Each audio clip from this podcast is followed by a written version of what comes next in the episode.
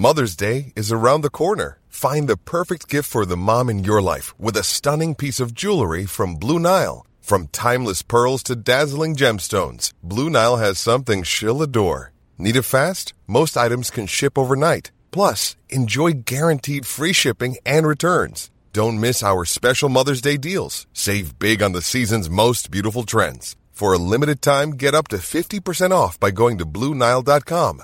That's Bluenile.com.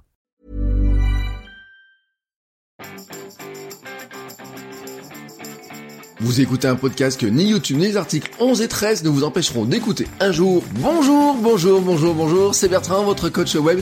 Bienvenue dans ce nouvel épisode du podcast, épisode 296, le dernier de la semaine, parce que nous sommes vendredi. Et aujourd'hui, si je parle des articles 11 et 13, eh ben, je fais bien sûr référence à la directive adaptant le droit d'auteur à l'heure du numérique, hein, la directive européenne qui fait tant parler. Elle a été adoptée par le Parlement européen en septembre, après avoir été rejetée en juillet, doit encore être, elle doit repasser au vote encore en janvier prochain, puis être adaptée dans le droit national des pays, mais c'est vrai qu'elle est euh, assez inquiétante.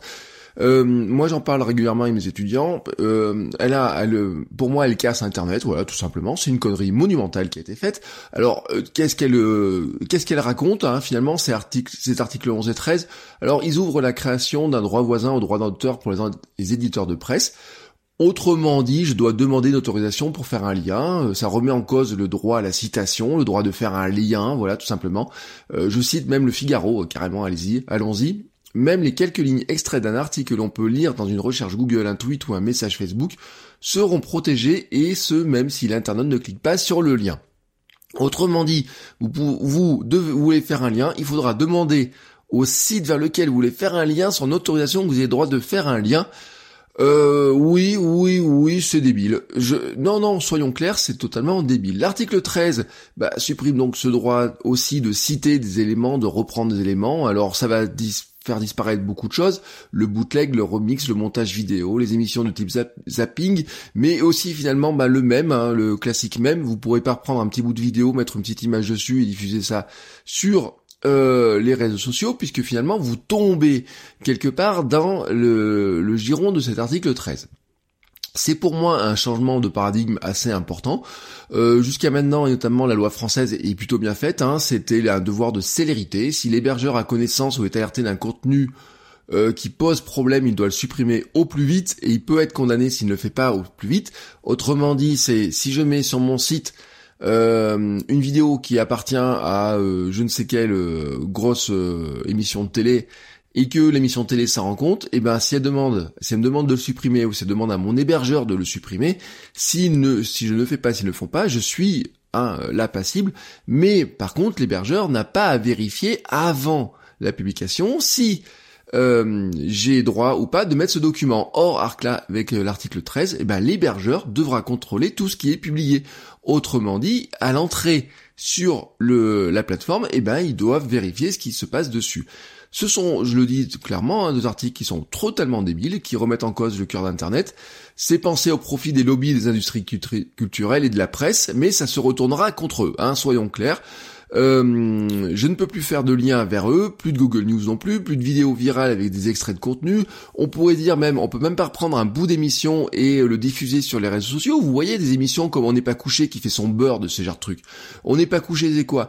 Ils font tout pour qu'il y ait des séquences qui soient chocs, hein, avec des conneries les plus grosses possibles par les, les gens et donc ensuite, eh bien, il y a ces petits bouts de vidéo qui fuitent, etc., et qui font et qui diffusent.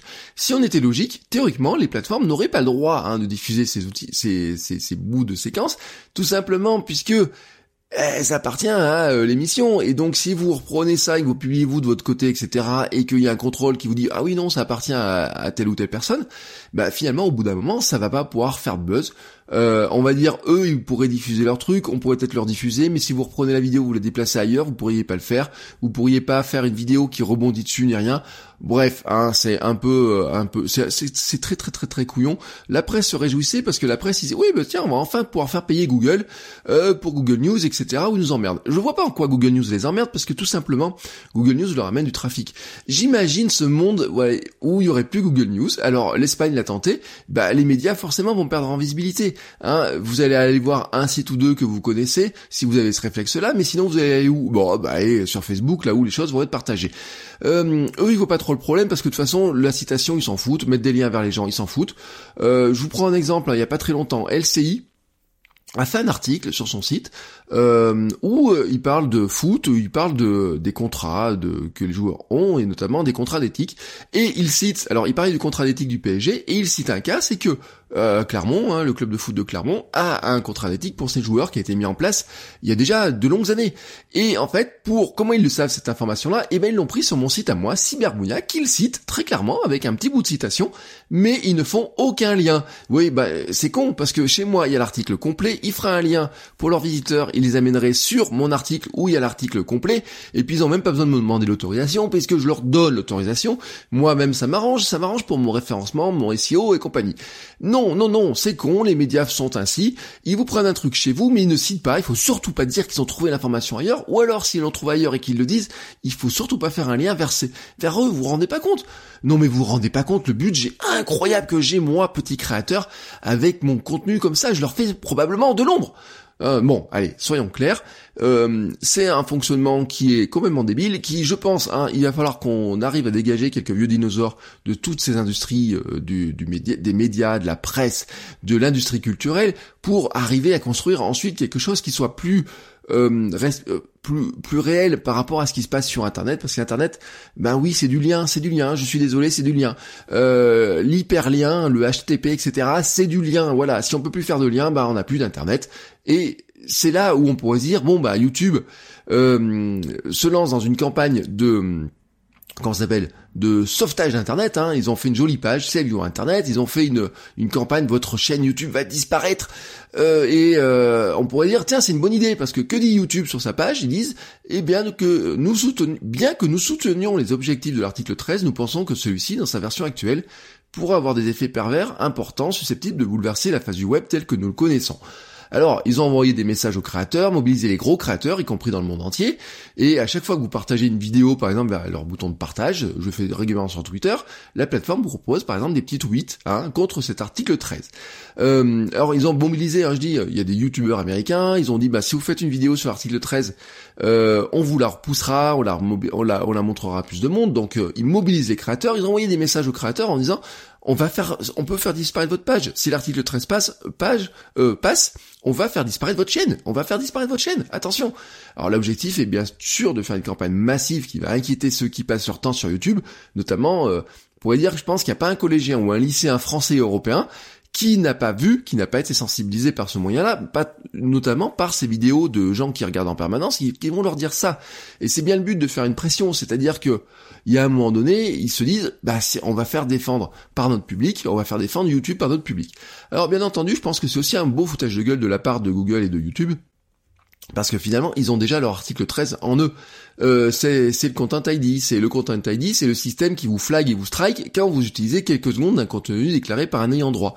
Alors certains épisodes publiés en vidéo sur YouTube, euh, dans lequel, euh, alors certains épisodes de ce podcast hein, que je publie en vidéo sur YouTube, l'ont été car j'avais utilisé une musique, alors une fois ou deux, hein, vous voyez, c'est une musique de Dutron un matin et puis un joyeux Noël une fois, je crois, quelque chose comme ça. Et ben les quelques secondes de début de fin, même si c'est 10 secondes sur 50 minutes de vidéo, de oui de vidéo à l'époque, et ben je me suis pris un strike. Je me suis aussi pris des strikes euh, pour Cyberbounia par exemple, parce que l'on entendait dans un reportage que j'avais fait la musique dans un lieu public, et la musique, donc on l'entendait derrière, et l'ayant droit qui possède les droits de la musique avait déclaré ouais, avait déclaré très clairement que sa musique était à lui. Et là où je dis que c'est finalement une grosse connerie, c'est que pour YouTube, cela ne change pas grand chose. En fait, le Content ID, il embête probablement, surtout les petits, pas trop les gros. L'article 13 va embêter tout le monde. C'est-à-dire que les gros youtubeurs négocier, euh, gérer les droits via les MCN, hein, vous savez, c'est ces intermédiaires qui euh, monétisent et qui leur permettent de mieux gérer les droits. Donc ça va les embêter maintenant eux aussi par ce biais-là, hein, les gros créateurs. Mais en fait, là où je dis que ça ne change pas grand-chose, c'est que YouTube pourrait revoir le fonctionnement de son Content ID et avoir un Content ID qui soit plus respectueux des choses. Euh, là, il y a franchement un truc qui est euh, qui est euh, qui est pas normal, c'est-à-dire qu'il y a des maisons de production qui profitent de Content ID pour s'approprier votre boulot. Parce que qu'est-ce qui se passe avec Content ID, c'est que si vous mettez une vidéo sur votre chaîne et que euh, vous mettez un petit contenu qui est euh, est déclaré par quelqu'un d'autre, et ben c'est l'ayant droit qui récupère les droits publicitaires, qui récupère vos vues, enfin il y a plusieurs systèmes, et en fait on se rend compte qu'il y a vraiment des abus dans ce qui est déclaré dans le Content ID. Je me suis par exemple pris des musiques en Creative Commons, donc musique Creative Commons c'est l'auteur qui donne, euh, qui dit vous avez le droit d'utiliser ma musique contre une citation. J'ai vu que ces musiques-là ont été, certaines que j'ai utilisées dans mes vidéos, ont été reprises par, ont été déclarées par un, un ayant droit, et donc moi j'utilise une musique qui est mise en Creative Commons par l'auteur, et bien finalement quelqu'un euh, l'a réclamé ailleurs. Là où c'est dégueulasse, c'est parce que finalement c'est pas le créateur initial qui le fait, euh, parce que lui dès le départ il autorise à ce que sa musique soit utilisée, parce que ça lui permet de se faire connaître, etc. Et c'est sa volonté aussi de faire connaître son travail. Euh, mais c'est un abus vraiment de la plateforme et YouTube devrait sanctionner ce genre d'abus de la plateforme, de même qu'il devrait sanctionner quand il y a que 5-6 secondes qui sont réclamées. Euh, on devrait avoir du fair use à l'américaine. Vous voyez, voilà, si les députés européens voulaient, européens voulaient vraiment travailler là-dessus, ils pourraient déclarer un droit à la citation de quelques secondes et mettre vraiment des vrais critères. YouTube pourrait revoir son système et mettre des vrais critères, vraiment regarder comment ça fonctionne et pas nous mettre ce système un petit peu comme ça qui est débile. Euh, il y aurait d'autres choses, hein, par exemple. Euh, imaginons, euh, imaginons, je reprends une musique classique hein, pour mettre en générique d'une vidéo ou quoi que ce soit, mais quelque part un éditeur type Sony, BMG ou je sais pas quoi, vous savez ceux qui sont, euh, ils font beaucoup de reproductions des, des œuvres classiques jouées par des grands orchestres et c'est normal. Alors leur travail de l'orchestre joue du Beethoven normal, le travail de ce que fait cet orchestre et la reproduction de ce que fait cet orchestre est protégé par le copyright normal, il n'y a pas de souci, mais la musique de Beethoven, elle, elle est dans le domaine public, parce que Beethoven a écrit ça il y a euh, des dizaines et des dizaines d'années, on parle de siècles, et eh ben, qu'est-ce qui va se passer hein? Qu'est-ce qui va se passer? Et eh ben, si on écoute l'article 13, euh, le content ID, etc., il se pourrait bien tout simplement que la signature musicale de Beethoven, et eh ben, elle soit appropriée par une grosse maison de disques, et que finalement, je ne puisse même pas l'utiliser. Et c'est là où on a vraiment un, problème là-dessus. C'est un truc qui pour moi est insoluble, et euh, en fait, euh, l'article 11 notamment, alors les éditeurs de presse sont super heureux. Moi, je pense que ça va se retourner contre eux. L'article 11 et 13 va se retourner contre l'industrie culturelle. Je pense que YouTube, ils ont raison quelque part de dire on va mobiliser les gens contre ces articles, mais ils sont pas très clean non plus dans leur fonctionnement. Il ferait mieux de regarder leur fonctionnement à eux. Mais en fait, là où je voulais en venir pour au final de cet épisode, c'est que c'est un bon rappel. Nous sommes dépendants de, de ces plateformes. Hein. Si YouTube a envie de, ils l'ont dit, votre chaîne YouTube, on va devoir la supprimer. Oh là là, oh là là, c'est, c'est pas à cause de nous, c'est à cause de l'article 13, on va devoir la supprimer. Ils peuvent faire disparaître votre business pas seulement avec cette loi, en fait, ils peuvent faire disparaître votre business à n'importe quel moment. L'article 13 ne va pas les obliger à faire disparaître votre business. Non, ils peuvent le faire à tout moment. Et ils peuvent le faire disparaître à tout moment. Là, aujourd'hui, là, sans cet article-là, ils peuvent appuyer sur un bouton et vous dire, non, non, vos vidéos, là, ça va pas, pam, au revoir. Ils peuvent le faire disparaître vraiment à tout moment. En supprimant votre contenu, si vous enfreignez les règles que eux ont fixées, c'est une société privée qui a ses propres règles, vous enfreignez leurs règles, ils peuvent vous virer. Vous avez essayez pas de porter plainte contre eux, hein, ça va pas changer grand chose. Ils peuvent aussi vous faire disparaître, vous rayer la carte en changeant tout simplement les algorithmes. C'est valable pour YouTube, mais c'est valable pour tous ces outils. Je vous rappelle mon épisode 126, on ne construit pas tout son business dans le jardin d'un autre, ou comment Facebook avait rayé de la carte des pages avec des millions de fans, tout simplement des millions de fans, et gérés par des gens qui travaillaient dessus, par de, je sais pas, il y avait 20, 30 ou 40 personnes dans les sociétés. Ils l'ont fait en une nuit. Ils ont rayé ces pages Facebook en une nuit. C'est un très bon rappel, vraiment très bon rappel, merci Google de rappeler cette évidence, qu'il ne faut pas tout mettre son business chez eux, c'est-à-dire que quelque part il faut trouver des diversifications, c'est ce qui vous explique notamment que bon les youtubeurs hein, diversifient tous, ils font des bouquins, des spectacles, euh, des livres, des fois des formations, des choses comme ça, ce sont des très bonnes plateformes pour diffuser, pour se faire connaître, pour euh, essayer de trouver de l'audience, pour diffuser vraiment facilement son contenu, hein, soyons clairs. Euh, imaginez le coût que ça vous coûterait si franchement il n'y avait pas YouTube, ça c'est clair. Mais n'oubliez pas quand même que quelque part, eh ben, on est fortement dépendant d'eux. C'est pour ça qu'il faut enlever la dépendance. Il faut réduire cette dépendance. Il faut faire en sorte que des gens qui vous connaissent puissent vous suivre ailleurs. C'est pour ça que l'intérêt des blogs, des sites qui nous appartiennent à nous, de la newsletter où on a le contact. Je vous ai parlé d'inbound marketing.